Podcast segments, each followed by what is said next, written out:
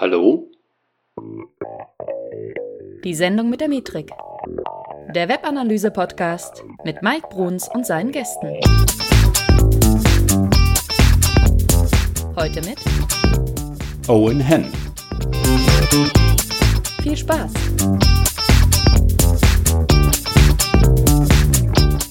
Ein kurzer Hinweis noch, und zwar haben wir diese Folge schon vor einigen Wochen aufgezeichnet. Äh, Im Anschluss an diese Folge hat sich aber, um konkret zu sein, am 11. Mai noch eine Änderung bei Google ergeben. Und zwar hat Google in einem Statement verlauten lassen, dass es ähm, keine Canonical Tags mehr ähm, verarbeitet, die in einem gerenderten HTML zu finden sind.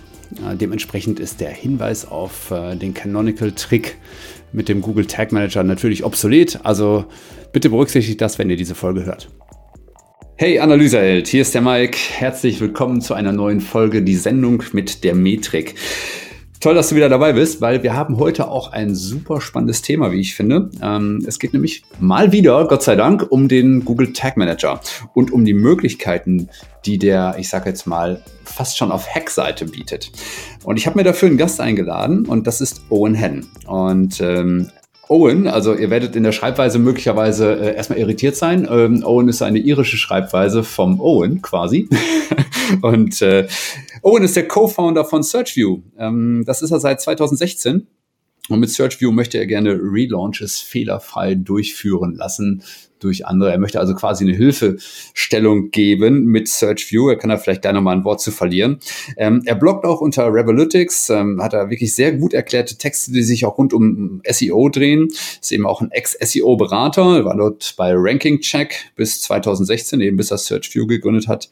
Ähm, und äh, ich habe nicht nur das Gefühl, sondern ich weiß es eigentlich auch relativ sicher, dass eines seiner beruflichen Hobbys quasi Google Analytics oder Digitalanalyse ist und dass er eben auch sehr gerne mit dem Tag Manager ähm, spielt. Er lebt in Galizien, im schönen Galizien, ähm, spricht aber äh, natürlich, weil, weil er hier lange in Deutschland war, exzellent Deutsch. Ihr werdet also alles verstehen und werdet kein Spanisch können müssen. Und ähm, ja, Deswegen erstmal herzlich willkommen, Owen. Ja, hallo, das äh, hast du alles sehr schön äh, erklärt und beschrieben. da habe ich auch gar nicht viel hinzuzufügen. Ja, sehr schön. Okay, den, den Rest werden die Menschen gleich von dir äh, im Gespräch kennenlernen.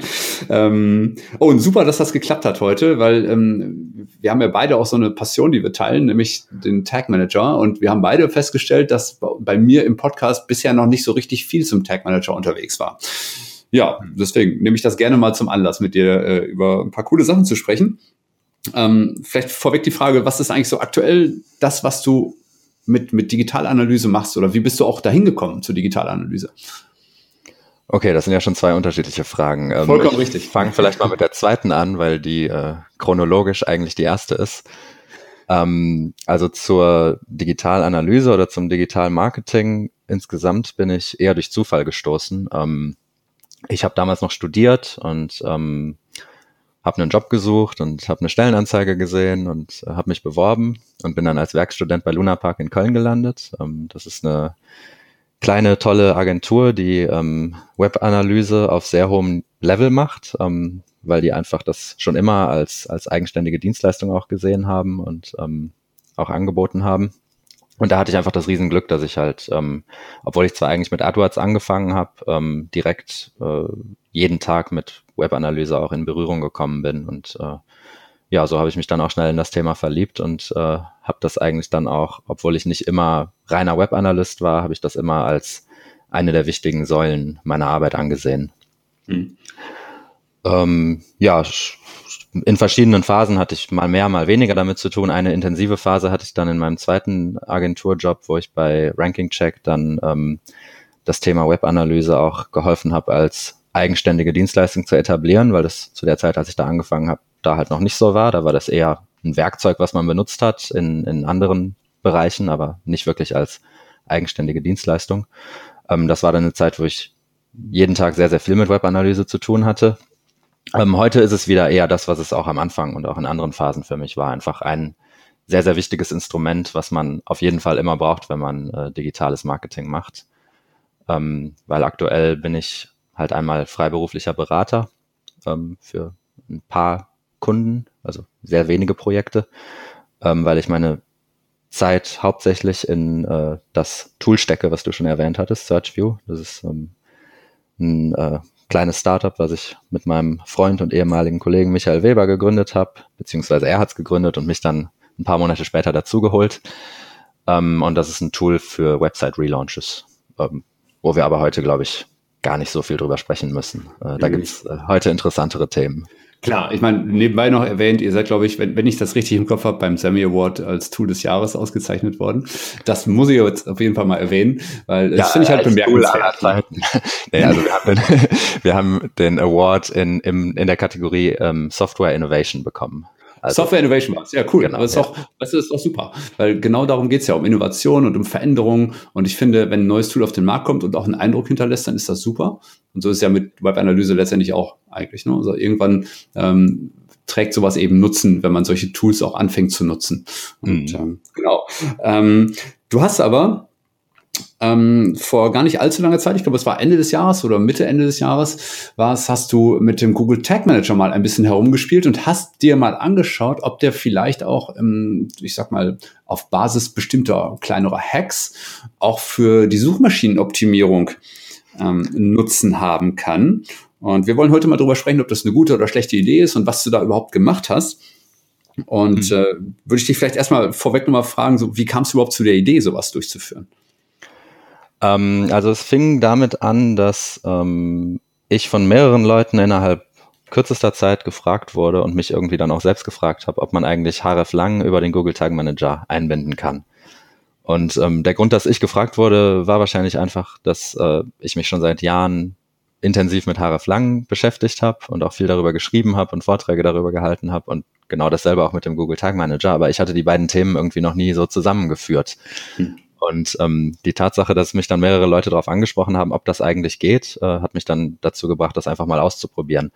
Ähm, und die, das stellt einen ja vor zwei Herausforderungen. Also einmal ist die Frage, ob man selber einfach dazu in der Lage ist, ein bisschen Code irgendwie zu schreiben, der href lang halt korrekt auf der Seite einbindet mit dem Google Tag Manager. Das ist das eine. Und ich meine, das kriegt ja im Prinzip jeder hin, wenn man sich halt dran setzt und das irgendwie versucht und ein bisschen rumbastelt.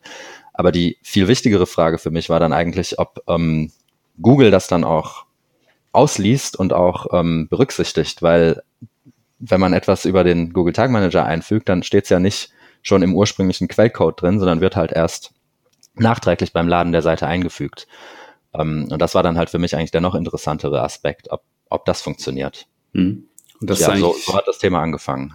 Ja, da hast du eigentlich den Tag Manager auch schon super erklärt, weil für die, die es noch nicht wissen und den Tag Manager vielleicht noch nicht so lieben wie wir beide, ähm, im Prinzip müsst ihr euch das vorstellen wie, wie, wie eine Injektionsnadel auf eurer Website, über den ihr über die ihr dann quasi beliebigen Code auf eurer Website zusätzlich ausspielen könnt. Also ihr habt euren normalen Quellcode, der die Website beschreibt, der die Inhalte lädt, der die Bilder zeigt und so weiter und so fort. Und jetzt könnt ihr mit dem Tag Manager das sind nur ein paar Zeilen Code, die ihr zusätzlich einbindet auf eurer Website. Und über diesen Code wird quasi anderer Code nachgeladen. Und der kann dann eben beliebig ausgeführt werden. Das können jetzt zum Beispiel Google Analytics, Analytics Tags sein, über die wir ja auch schon häufiger hier gesprochen haben. Das können aber auch ich sag mal, beliebige andere HTML-Codes sein. Und da kommt eben das Experiment oder die, die einigen Experimente, die Owen da gemacht hat, ähm, mal hier zum Tragen. Also vielleicht ähm, welche Tests habt ihr denn durchgeführt? Also href lang hast du jetzt gerade schon erwähnt. Da musst du vielleicht noch mal ganz kurz erwähnen, worum es bei href lang geht. Ja, also href lang ist ähm, ein Markup oder eine Auszeichnung oder ein Tag äh, im HTML, ähm, mit dem man Suchmaschinen signalisieren kann, welche verschiedenen Sprach- oder Länderversionen einer URL zusammengehören. Das heißt, wenn man von einer URL eine Version für Deutschland, eine für Österreich und eine für die, für die Schweiz hat, kann man diese drei ähm, Versionen per href miteinander verknüpfen, um zu zeigen, dass das halt Versionen desselben Inhalts, aber für verschiedene Nutzer sind. Und dasselbe kann man dann halt auch für URLs in verschiedenen Sprachen machen oder für Kombinationen von Sprachen und Ländern. Ähm, und ähm, es gibt verschiedene Arten, href lang einzubinden, aber die gängigste oder die am häufigsten benutzte ist wahrscheinlich ähm, diese Tags in den Head-Bereich des HTMLs einzubinden im Quellcode. Ähm, und wenn man das mit dem Tag Manager macht, bedeutet das halt, dass man die zwar in den Head-Bereich reinschreibt, aber halt nicht in den Head-Bereich des ähm, HTML-Quelldokuments, sondern erst in den Head-Bereich des gerenderten HTMLs, also dem, dem HTML, was nachher ähm, benutzt wird, um im Browser die Website aufzubauen. Ähm, ja, hm, genau. Wie habt ihr das gemacht? Also du hast im Prinzip einfach nur, ich sag mal, ein paar Zeilen Code geschrieben und hast dann ähm, hast über den Tag Manager diesen Code dann ausgespielt und hast dann gesagt, so ähm, bitte äh, hreflang ähm, mit den und den Werten ausgeben, meinetwegen Deutschland für Deutsch ähm, und ähm, Österreichisch für, Deu äh, für Österreich, äh, also Quatsch, Deutsch für Österreichisch, äh, für Österreich. Jetzt kommen wir ja total durcheinander hier. Aber, aber im Prinzip hast du einfach klar dokumentiert, welche Sprache hier auf welcher ähm, Seite vorhanden ist und welchem Land sie zugeordnet wird, damit Google zum Beispiel einfach klar erkennen kann, wie es dann später in den Suchergebnissen diese Seiten ausgeben soll. Und jetzt bist mhm. du hingegangen und hast einfach ein paar Wochen später mal geguckt, ob Google das äh, gefressen hat. Und mhm. äh, was ist dabei rausgekommen?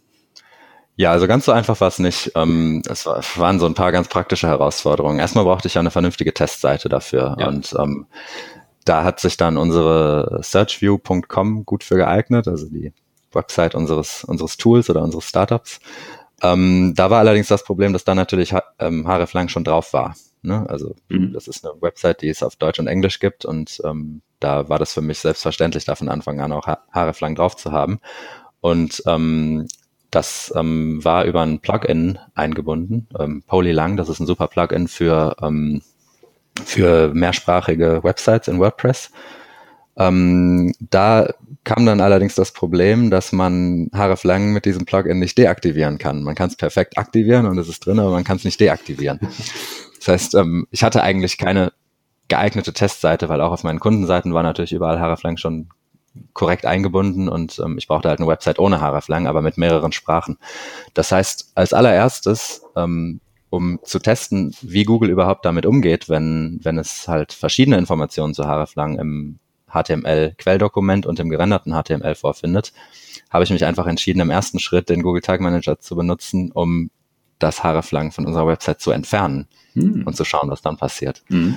Und, ähm, das hat auch gut funktioniert, weil man kann ja dann in den Webmaster Tools beziehungsweise in der Search Console sehen, wie viele hreflang-Tags auf der Seite vorgefunden wurden von Google und ähm, diese Zahl ging dann auch runter innerhalb der Wochen, nachdem ich das eingebunden hatte. Ähm, und die internationalen Suchergebnisse, die wir hatten, waren auch nicht mehr so schön wie vorher. Also vorher ist es ja so, wenn, also, oder wenn hreflang korrekt eingebunden ist, ist es ja so, der Nutzer sucht auf google.de nach SearchView und sieht die deutsche Startseite und dann sucht er auf google.co.uk oder auf irgendeiner anderen englischsprachigen Version von Google nach SearchView und sieht dann halt unsere englischsprachige ähm, Startseite. Und ähm, das war halt dann auch nicht mehr so, nachdem ich mit Google Tag Manager ähm, hreflang entfernt hatte ähm, sondern es war dann halt so, dass auf google.de zum Beispiel die deutsche und die englische Startseite direkt hintereinander gerankt haben auf Platz eins und zwei, was natürlich dann nicht wünschenswert ist. Mhm. Ähm, das heißt, die erste Frage war, da, war damit schon mal beantwortet, ob Google, ähm, ob Google die Informationen, die es im gerenderten HTML vorfindet, äh, verarbeitet. Und die war sogar mehr als beantwortet, weil wir haben da sogar dann festgestellt, dass selbst wenn hreflang-Auszeichnungen im Quelldokument vorhanden sind, aber im, äh, im gerenderten HTML fehlen, selbst dann wird nur das gerenderte HTML verwendet. Ne? Das war auf jeden Fall die erste wahnsinnig interessante Erkenntnis ähm, dieses Tests.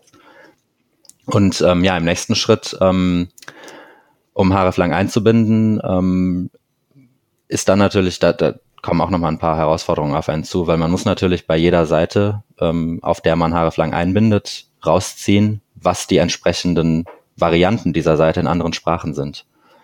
Und ähm, das heißt, da war der erste Schritt mit dem Google Tag Manager erstmal mit Hilfe einer Variable aus dem Quelltext der Seite, ähm, aus dem Link des Sprachwechslers die entsprechende URL rauszuziehen. Das mhm. heißt, wenn man auf, auf einer deutschen URL ist, muss man ja dann wissen, ähm, was ist die englische Variante dieser URL, beziehungsweise wenn man mehr Sprachen hat, was ist die französische, was ist die spanische oder wenn man mehrere Länder hat, welches ist die österreichische und welches ist die Schweizer URL.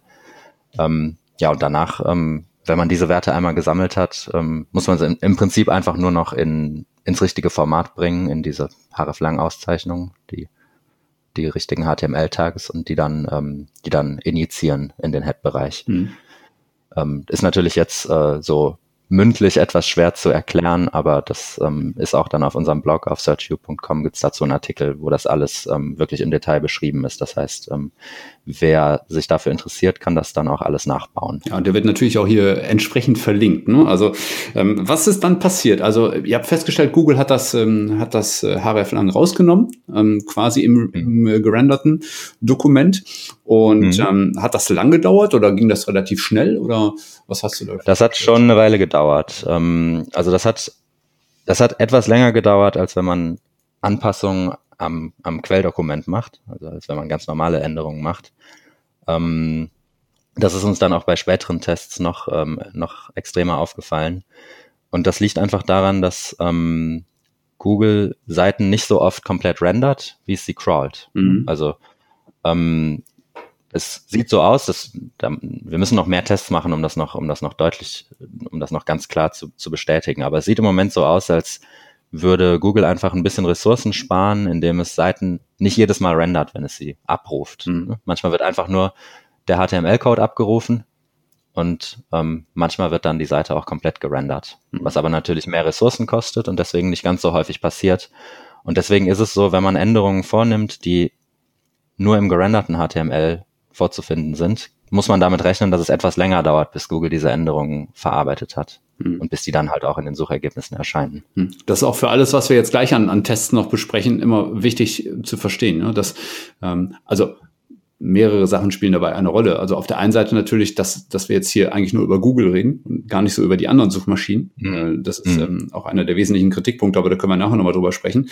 Ähm, und auf der anderen Seite natürlich, äh, dass ihr da auch immer, ich sag mal, so eine Art Extra-Layer bei, bei Google aufruft, ähm, mhm. der eben nicht so oft passiert. Also offenkundig zumindest. Keine Ahnung, ob das in drei Jahren auch noch so sein wird oder ob Google dann jede Seite einfach per se rendert, bei jedem Aufruf. Mhm. Ähm, mhm. Aber Status quo ist das nun mal. Und, mhm. Oder scheint es so zu sein zumindest, ne? ähm, dass zumindest mhm. erstmal nur geschaut wird, was im Quellcode sich geändert hat, um dann äh, am Ende vielleicht herauszufinden, ob man nochmal neu rendern muss. Mhm. Genau.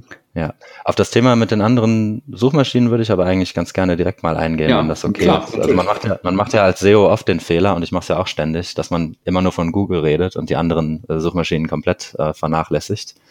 Ähm, da muss man natürlich aufpassen.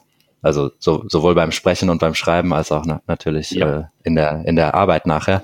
Auf der anderen Seite ist es natürlich auch so, dass man in äh, gewissen Märkten auch andere Suchmaschinen ruhig vernachlässigen kann, ne, ohne dass es zu sehr wehtut. Also gerade in Deutschland ist es ja so, dass, äh, dass es kaum eine Suchmaschine gibt, die, die eine Rolle spielt oder die eine ähnliche Rolle spielt wie Google. Ähm, aber was man hier bei diesem Thema auch berücksichtigen muss, ist, dass die anderen Suchmaschinen Google einfach äh, extrem unterlegen sind bei diesem Thema. Also die sind da äh, bei weitem nicht auf dem Level, wo Google ist, was, äh, was das Rendering angeht von Seiten.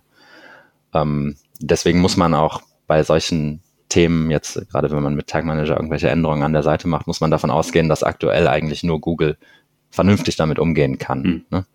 Und bei anderen Suchmaschinen ähm, läuft man Gefahr, dass diese Ga Daten überhaupt gar nicht verarbeitet werden können, wenn die nur im, äh, nur im gerenderten HTML verfügbar sind. Ja, und selbst bei Google ist man ja sehr vorsichtig, was so etwas angeht. Da gibt es ja auch, du wirst das natürlich mitbekommen haben, äh, von John Müller ein entsprechendes Statement, was, äh, was auf diese Tests da abzielte.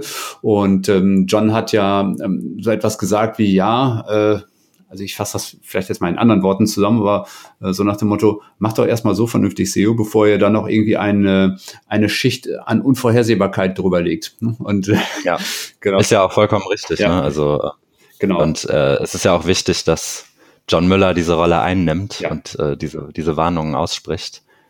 Ähm, weil natürlich viele Reaktionen auf diesen Artikel waren natürlich auch, boah, super, jetzt äh, lass uns doch alles jetzt mit Google Tag Manager machen, ja. wenn das so einfach ist. Ja. Ne?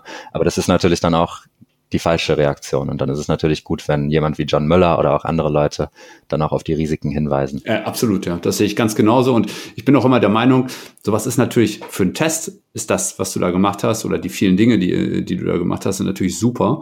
Ähm, einfach nur, um vielleicht mal eine Machbarkeit zu zeigen. Das Problem ist ja immer, äh, wenn Leute zu stark auf solche Machbarkeitsstudien anspringen und plötzlich wieder in ihre alten Taktiken verfallen, nämlich ähm, nach diesem einen Trick zu suchen, der alles plötzlich vereinfachen soll. Ähm, und. der dann nämlich eben genau solche Implikationen hat, dass Menschen ja, alles sofort übernehmen, nur weil es gerade da ist oder verfügbar ist. Ne? Und ähm, da, da hast du schon vollkommen recht, da muss man dann auch äh, gewarnt sein einfach. Ne? Also übernehmt nicht einfach nur alles, weil es machbar ist. Ich habe das neulich bei meinem, bei meinem Vortrag zu den Google Tag Manager Hacks, habe ich das auch am Anfang ganz, ganz klar gesagt. Nur weil es da ist, heißt das nicht, dass man das machen muss, weil es muss immer zwei Dinge geben. Erstmal müsst ihr es umsetzen können, und zwar korrekt. Und das Zweite ist, ähm, es muss dann auch noch von der Gegenseite verstanden werden oder genutzt werden.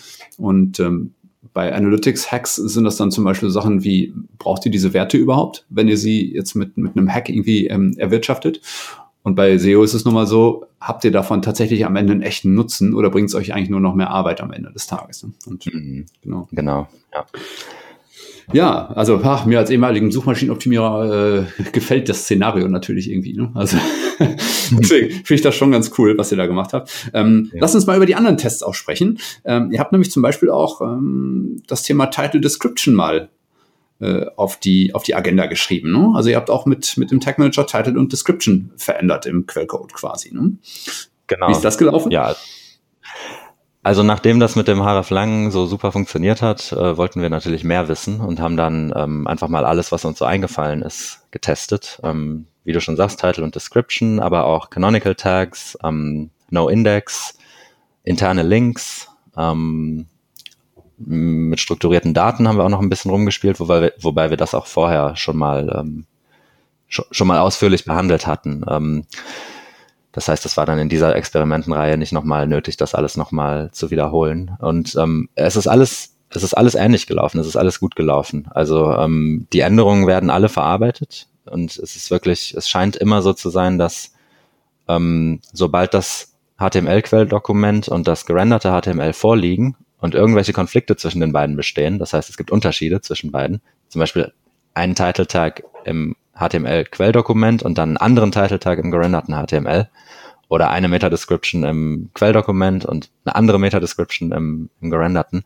Bei diesen Konflikten scheint es immer so zu sein, dass das gerenderte HTML gewinnt. Das heißt, ähm, die Informationen, die im HTML-Quelldokument vorgefunden werden, die werden ab diesem Zeitpunkt, wo das gerenderte HTML vorliegt, im Prinzip einfach ignoriert.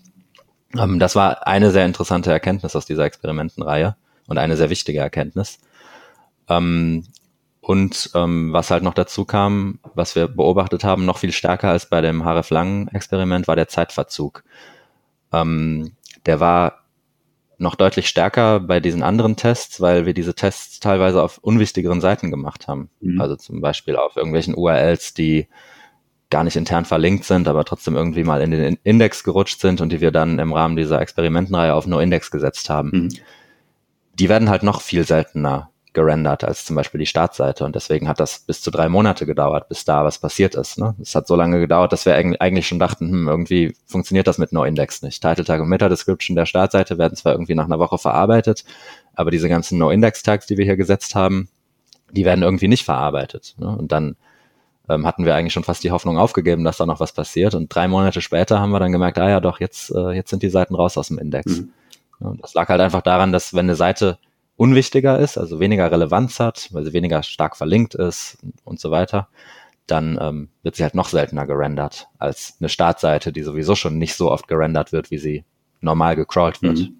Also das ist natürlich auch ein deutlicher Hinweis für alle, die sich jetzt da, ich sag mal, einen deutlichen Geschwindigkeitsvorteil erhoffen. Also für alle, die jetzt denken, ähm, sie könnten ihre, ihre Entwickler übergehen äh, und mal eben an denen vorbei die Title Tags ändern, weil es denen gerade in den Kram passt, dann müsst ihr eben damit rechnen, dass das durchaus auch mal Wochen oder mitunter eben dann auch Monate dauern kann.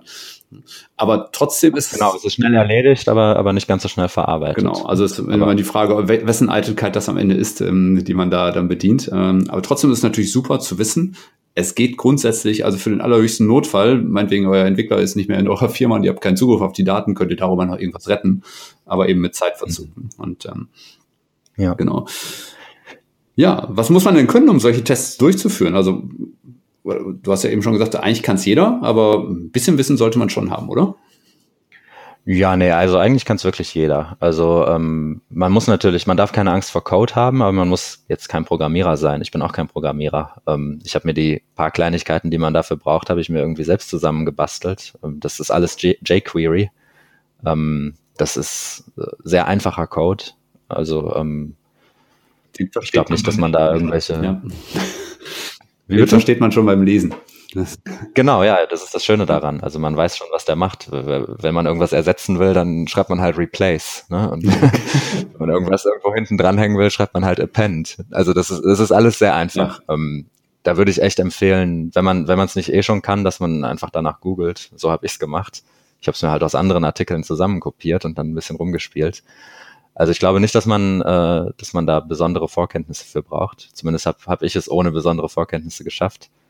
Ähm, was man braucht, ist vielleicht ein bisschen äh, Mut zum Exper Experimentieren. Man braucht auf jeden Fall Geduld, ähm, weil man halt teilweise warten muss auf die Ergebnisse. Mhm. Das heißt, ähm, es, es, wäre halt blöd, so einen Test nach einem Monat wieder, wieder umzuschmeißen, weil er, weil er nicht die richtigen Ergebnisse gebracht hat, sondern manchmal muss man dann halt drei Monate warten, bis die Ergebnisse kommen. Ähm, ja, aber sonst so wirklich können muss man, glaube ich, muss man nicht besonders viel. Hm. Es sei denn, dir, dir fällt irgendwas ein, äh, was, was ich jetzt vergesse. Ja gut, den Tag Manager selber sollte man jetzt ein bisschen kennen auf jeden Fall. Ich meine, auch da kann man sich ja bei euch im, im, im Blogpost dann inspirieren lassen und das ist ja eigentlich relativ gut beschrieben, auch wie es geht. Ähm, trotzdem mhm. sollte man sich jetzt mit so Begrifflichkeiten wie, wie Variable oder Tag, sollte man jetzt nicht völlig fremd sein, finde ich. Ne? Einfach nur, um da auch. Klar, das hilft genau, also den. Tag Manager selber, da sollte man halt immer auch vorsichtig sein, wenn man Dinge ausspielt, weil es kann halt auch mal irgendwas kaputt gehen am ähm, ja, an, an, der Seite selber, wenn ihr es, deswegen auch mein Hinweis immer testet. Ne? Also wenn ihr sowas macht, dann mhm. testet erstmal mit dem Debug-Mode des Tag Managers, ob das funktioniert und ähm, ob das wunschgemäß funktioniert, bevor ihr es dann wirklich echt ähm, auf die Seite mhm. bringt. Ne? Das also der Debug, der Debug-Modus vom Tag Manager ist ja sowieso eigentlich das Beste am Tag Manager. Also das ist ja jetzt auch, wenn man nicht irgendwelche Hacks macht oder so, sondern einfach nur ganz normale, ähm, ganz normale Tracking-Tags oder Remarketing oder Profiling oder sonst was ein, einbindet, ähm, da ist der Debugging-Modus ja eigentlich ähm, das größte Geschenk, was, was, man, was man haben kann. Ja. Ne?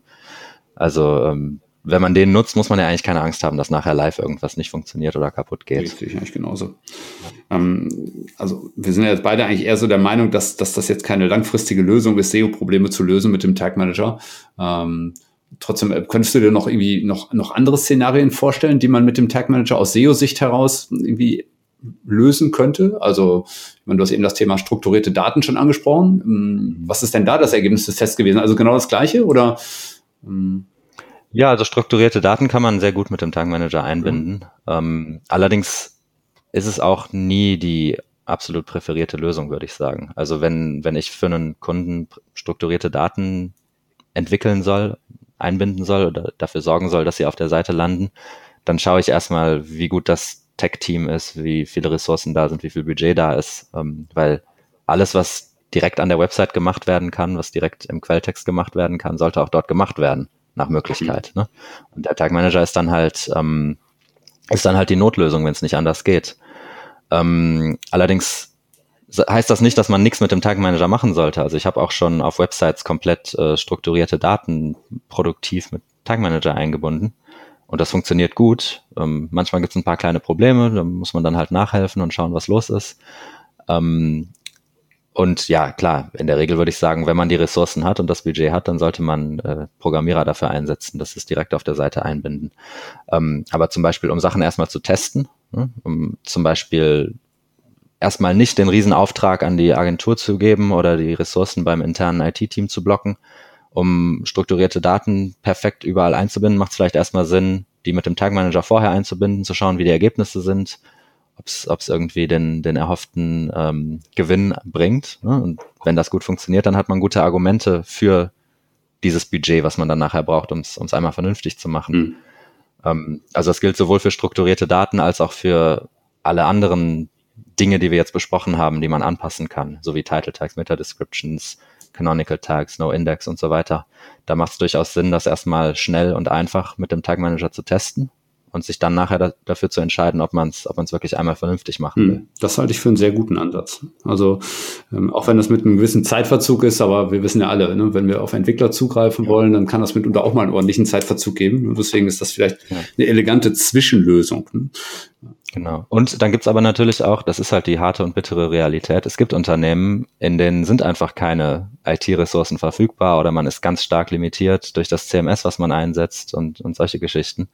Und da kann es dann auch eine langfristige Lösung sein, den Tag Manager dafür einzusetzen. Mhm. Und es gibt sogar Tools, oder zumindest ein Tool, das ich kenne, ähm, das ähm, genau das macht. Also es ist dann ähnlich wie der Tag Manager. Man bindet einen, äh, einen Container auf der Website ein und kann dann damit ähm, einfach sämtliche Änderungen, die man braucht, per JavaScript initiieren. Und ähm, das hat auf jeden Fall seine Daseinsberechtigung. Ähm, auch wenn es natürlich nicht jedem gefallen wird, aber ähm, in, also gerade John Müller wird mhm. darüber nicht glücklich sein, wenn man das macht. zu, völlig zu Recht wird er darüber nicht glücklich sein, aber die Realität ist halt, dass man es manchmal braucht und dass man es manchmal einfach so machen muss und dann auch so machen sollte. Mhm. Also da sollte man dann äh, eine Entscheidung treffen, die, die realistisch und die machbar ist. Und dann spricht nichts dagegen, auch solche Dinge mit dem Google Tag Manager oder mit ähnlichen Tools auf der Website per JavaScript zu ersetzen, wenn es sein muss. Fallen dir denn noch andere Dinge ein, die der Tag Manager wie er bei SEO unterstützen kann? Also jetzt gar nicht mal so als, ähm, als Injektionsnadel auf der Website, sondern vielleicht über, über andere Möglichkeiten. Also ich spreche jetzt zum Beispiel in der Anbindung mit Google Analytics ähm, mhm. über, über Möglichkeiten. Hast du da irgendwie auch mal getestet oder was nutzt du da oder nutzt du es überhaupt? Also jetzt eher so Tracking-Konfigurationen, die dann gezielt auf Auswertungen hinzielen, genau. die beim SEO wieder Ganz helfen genau, können. Genau.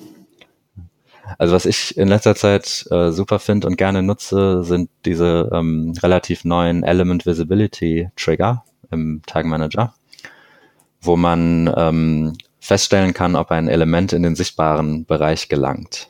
Und ähm, das kann man super benutzen, um diese bekannten klassischen SEO-Texte, die viele Online-Shops gerade irgendwie noch auf ihre Seiten klatschen. Ne? Also kennst ja wahrscheinlich. Ja. Man hat irgendwie, man ist auf der Startseite von irgendeinem, von irgendeinem Shop und dann hat man da erstmal die ganzen Teaser zu verschiedenen Produkten und Kategorien und Aktionen und so. Und dann irgendwann, wenn man äh, drei Meter runter gescrollt hat, dann kommt halt der SEO-Text. ne?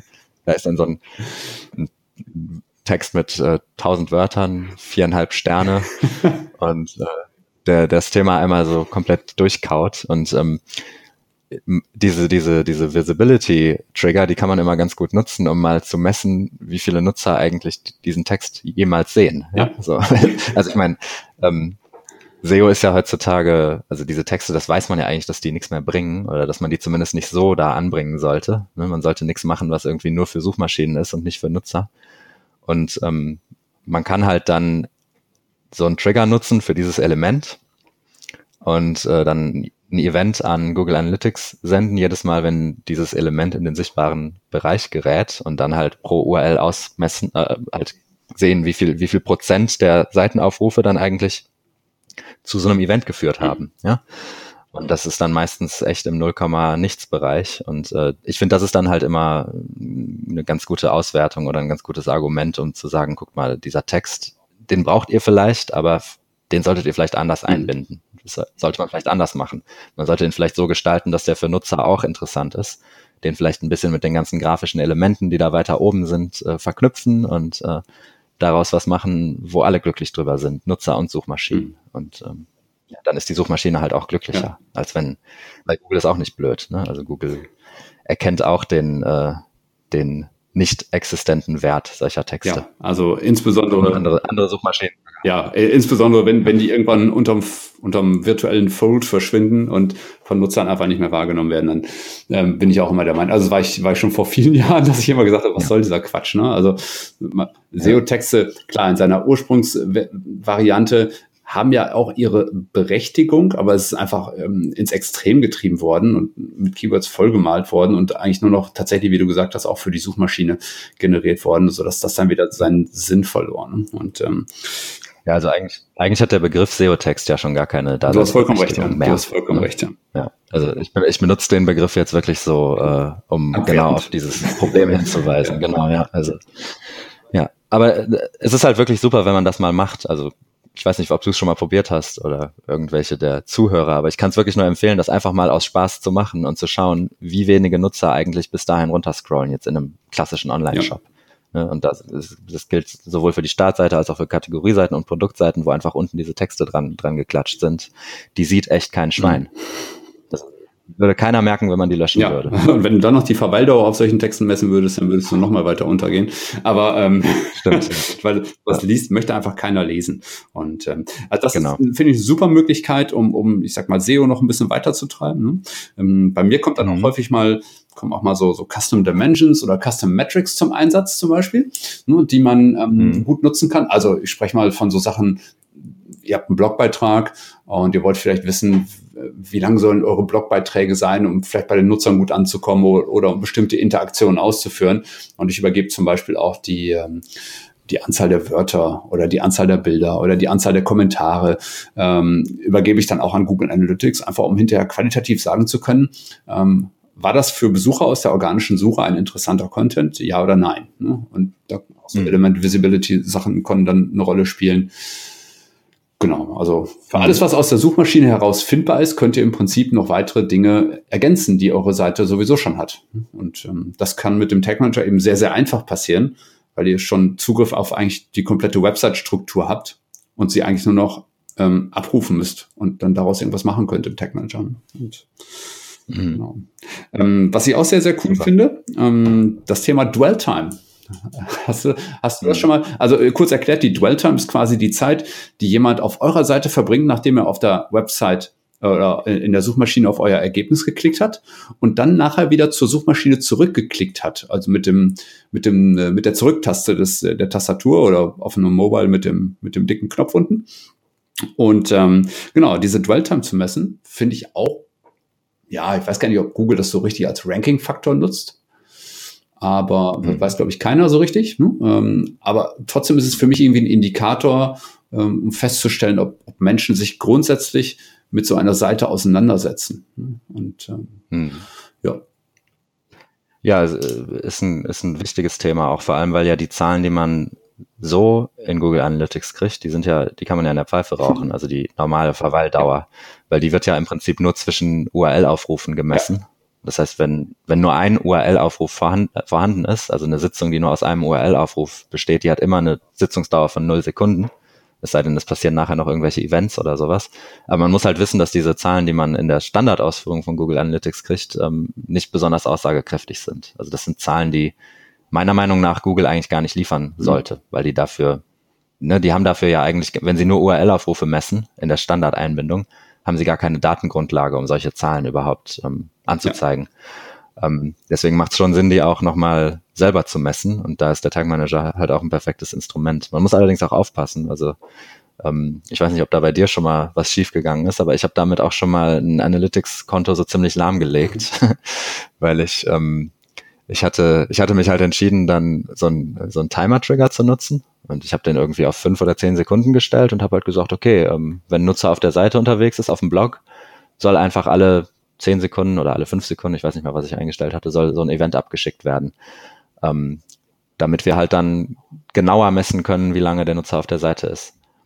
Und ähm, dann habe ich das eingebunden auf dem Blog von Ranking Check, ähm, der zu der Zeit, ich denke immer noch, die heißen ja jetzt Morfire, aber der hatte zu der Zeit extrem viele Besucher. Also da war es so, wenn man sonntags, wir hatten sonntags immer den SEO Sunday, das war halt ein relativ beliebter SEO-Artikel immer, beziehungsweise eine Artikelreihe, die immer sonntags rauskam.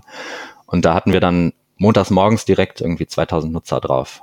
Und ähm, dadurch, dass ich diesen Timer eingebunden habe, habe ich dann gemerkt, dass viele Nutzer montags morgens zur Arbeit kommen, den Artikel aufmachen in einem Tab und den einfach offen lassen. Ja? Die lassen den Tab einfach offen, weil die müssen dann ja erstmal arbeiten. Die haben keine okay, Zeit, den Artikel ich. zu lesen. ja, das waren aber auch noch tausend andere.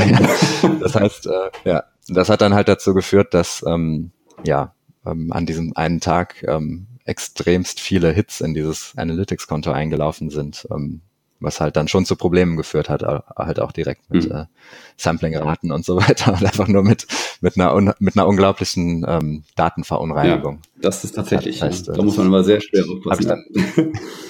habe ich wieder rausgenommen. das war, Aber mal gemacht und verstanden. Genau, also, also damit, das muss man anders machen. Damit, damit euch das hier äh, im Äther nicht passiert, hört auf uns, weil das sind tatsächlich diese üblichen Probleme, die man hat, wenn man mit Events plötzlich anfängt rumzuspielen, weil alle wollen Events, ja, aber keiner möchte mehr Hits. und also die meisten, die jetzt schon länger zuhören, wissen, dass bei, bei der kostenlosen Version von Google Analytics bei 10 Millionen sowieso ähm, eine Grenze eigentlich ist. Ja, das kostenlos werden also 10 Millionen Hits zugelassen, dann ist eigentlich Schluss. Ähm, und was Owen erwähnt hat, ist eben auch, dass das Sampling, nämlich diese Stichprobenerhebung, äh, da habt ihr auch schon eine Folge hier gehört, ähm, dass das tatsächlich dann ein Problem wird, je mehr Hits ihr produziert. Ne? Und ähm, da müsst ihr wirklich aufpassen, dass eure Daten auswertbar bleiben. Also erhebt wirklich nur die Daten, die ihr auch am Ende auswertet. Oder wenn ihr so Timer-Trigger nehmt, dann macht irgendwie einen sinnvollen Wert dahin oder, ähm, oder messt es nur vielleicht, wenn bestimmte Elemente sichtbar geworden sind oder sowas. Also ähm, da müsst ihr euch dann, ich sag mal, ein bisschen darauf verlassen, dass, äh, dass wir schon fiese Erfahrungen gemacht haben. ja. Ja, ähm, eine, eine Sache, die ich mit dem Tag Manager auch schon mal umgesetzt habe, ist äh, das Thema Sitelinks Searchbox. Ja? Ähm, mhm. Wer, wer von euch das schon mal gesehen hat, also wenn ihr eine Suche tätigt, vielleicht nach einem, nach einem großen Brand oder nach einer Seite, die vielleicht eine interne Suche dann auch am Ende anbietet, ähm, dann habt ihr vielleicht schon mal in den Suchergebnissen ebenfalls eine weitere Suchbox entdeckt und zwar direkt im Suchergebnis. Das ist diese Sitelinks Searchbox. Und dafür muss man auch ein bisschen Code ausspielen auf der Seite. Und auch das kann man eigentlich wunderbar mit dem, äh, mit dem Tag Manager machen. Da kann man auch glücklicherweise gar nicht so viel kaputt machen. Mhm. Aber wer daran Interesse hat, da gibt es auch im Netz ein paar sehr schöne, sehr schöne Blogposts, die genau das beschreiben. Und sowas zum Beispiel finde ich relativ unkritisch, weil es eigentlich nur so ein, so ein extra Feature ist. Und wenn ihr gerade irgendwie wirklich keinen Zugriff auf, ähm, auf Entwickler habt oder so, dann ist das echt eine tolle Sache, die ihr dann nebenbei machen könnt, weil sie macht nichts kaputt, sie ergänzt eigentlich nur was. Das, ähm, mhm. Das ist, äh, ja, ich, das ist ein, gut, ist ein gutes Beispiel und das ist auch ein sehr guter Einstieg in das Thema strukturierte Daten mhm. dann ähm, weil es halt ein relativ einfaches Beispiel ist. Es braucht keine dynamischen Werte oder irgendwas. Ne? Es wird einfach nur auf einer URL eingebunden. Und ähm, wenn man das gemacht hat und, und damit klarkommt, dann kann man sich halt auch mal noch andere Datentypen anschauen und ähm, ja, damit dann weiter experimentieren. Ja, ich will mal gucken, dass ich diesen Beitrag äh, vielleicht äh, für die Sitelinks Searchbox auch mal irgendwo nochmal finde ähm, und euch dann verlinke. Hm? Dann äh, könnt ihr da mal einsteigen. Also versucht das einfach mal. Also es tut nicht weh und wenn ihr eine interne Suche habt und ähm, schaut euch das mal an. Das äh, ist vielleicht ein erster netter Trigger für euch. Wo geht denn die Reise mit, mit dem Tag Manager, was sowas angeht? Ähm, siehst du da eher dass der Tag Manager auf Dauer immer mächtiger wird, dass Google äh, und andere Suchmaschinen vor allen Dingen auch solche Daten auf Dauer immer besser verstehen und das Rendering zum Beispiel steigt und wir den Tag Manager doch am Ende irgendwann produktiv nutzen können für sowas? Ähm, ja und nein. Also ja, mit Sicherheit wird ähm, Google immer besser beim Rendering. Das konnte man ja jetzt auch über die letzten ein, zwei Jahre schon beobachten, was die da für Wahnsinnsfortschritte gemacht haben. Ähm, was einfach daran liegt, dass immer mehr Websites auch ähm, JavaScript ganz stark einsetzen. Also Websites, die zum Beispiel auf ähm, irgendwelchen JavaScript-Frameworks basieren, wie Angular und so weiter. Mhm. Ähm, die, also im Prinzip braucht eine Website ja überhaupt gar keine, gar keinen Inhalt im, im HTML-Quelldokument, um nachher im Browser gut zu funktionieren. Also es reicht, es reicht eigentlich eine kleine HTML-Datei, die auf ein paar äh, Skripte referenziert und alles andere passiert dann halt ähm, ja, beim oder nach dem Rendering. Ähm, und so funktionieren heutzutage viele Websites. Und ähm, das ist ja genau der Grund, warum Google halt ähm, dahin gehen muss, dass es mit, dem, mit der gerenderten Version arbeitet. Ähm, und das wird mit Sicherheit auch immer mehr werden. Bedeutet allerdings nicht, dass man dann irgendwann seine Website irgendwie komplett im Google Tag Manager bauen sollte. Ne? Also ähm, stell mir gerade lustig vor. Was ja denkbar wäre. es wäre ja möglich. Es ist, ich habe da auch noch einige Ideen und werde da mit Sicherheit, wenn ich Zeit habe, irgendwann, um das alles umzusetzen, auch noch einige Spielereien machen. Also man könnte ja theoretisch eine Website komplett im Tag Manager mhm. bauen. Ne? Ja. Also das ist so ein Projekt, was ich irgendwie für irgendwann, wenn ich in Rente gehe, vielleicht äh, ähm, auf dem Plan habe, wenn ich mal richtig viel Zeit habe. Ähm, oder auch halt ähm, dynamische Landingpages und solche mhm. Sachen kann man auch im Tag Manager ja. machen. Aber dass man kann, heißt nicht, dass man es machen sollte. Ja. Ne? Also ähm, ich würde es machen, um einfach zu testen und zu spielen und zu lernen und zu experimentieren. Ähm, ich bezweifle aber, dass ähm, der Tag Manager wirklich irgendwann ein Tool wird, wo man produktiv äh, im großen Rahmen irgendwelche SEO-relevanten Änderungen umsetzt. Mhm. Ne? Also ähm, glaube glaube ich nicht, dass das irgendwann mal Sinn machen wird. Und ähm, dafür ist er ja auch gar nicht ausgelegt. Also der Tag Manager ist ja eigentlich wirklich für diese ganzen Tracking- und Remarketing-Tags gedacht. Ähm, AB-Testing vielleicht noch. Ähm, aber man sieht ja schon an den Funktionen, die es gibt. Also alles andere muss man irgendwie mit Custom Code machen. Ne? Und also man sieht an den Funktionen, die es nicht gibt, wofür der Tag Manager nicht gedacht ist. es gibt keine, es gibt keine Vorlage dafür, den Title Tag zu ändern oder die Meta Description zu ändern oder einen Canonical Tag zu setzen, was ja technisch eigentlich kein Problem wäre für den Tag Manager, aber dafür ist er einfach nicht, nicht gemacht und nicht konzipiert. Hm. Ja, es ist alles nur Brückentechnologie. Ne? ähm, genau. Super, Owen. Äh, ich ähm, ich finde, bis hierhin sind wir schon ziemlich gut äh, durchgekommen und auch sehr, sehr viel, glaube ich, Input geliefert für die da draußen, die zuhören. Ähm, hoffentlich auch Inspiration für euch. Aber was ich von dir, Owen, gerne noch hätte, sind drei Tipps, die du, die du den Leuten da draußen geben würdest, wenn sie sich mit dem Thema Tag Manager auseinandersetzen und vor allen Dingen auch in Kombination mit SEO vielleicht. Hm? Also was sind so deine drei, deine drei Schwerpunkte? Okay, drei Tipps. Ähm, ich wusste natürlich schon vorher, dass du mich nach drei Tipps fragst. Komisch. Ähm, ja, aber ich, ich, war, ich war nie so ein Fan von, von Hausaufgaben. Deswegen muss ich jetzt improvisieren.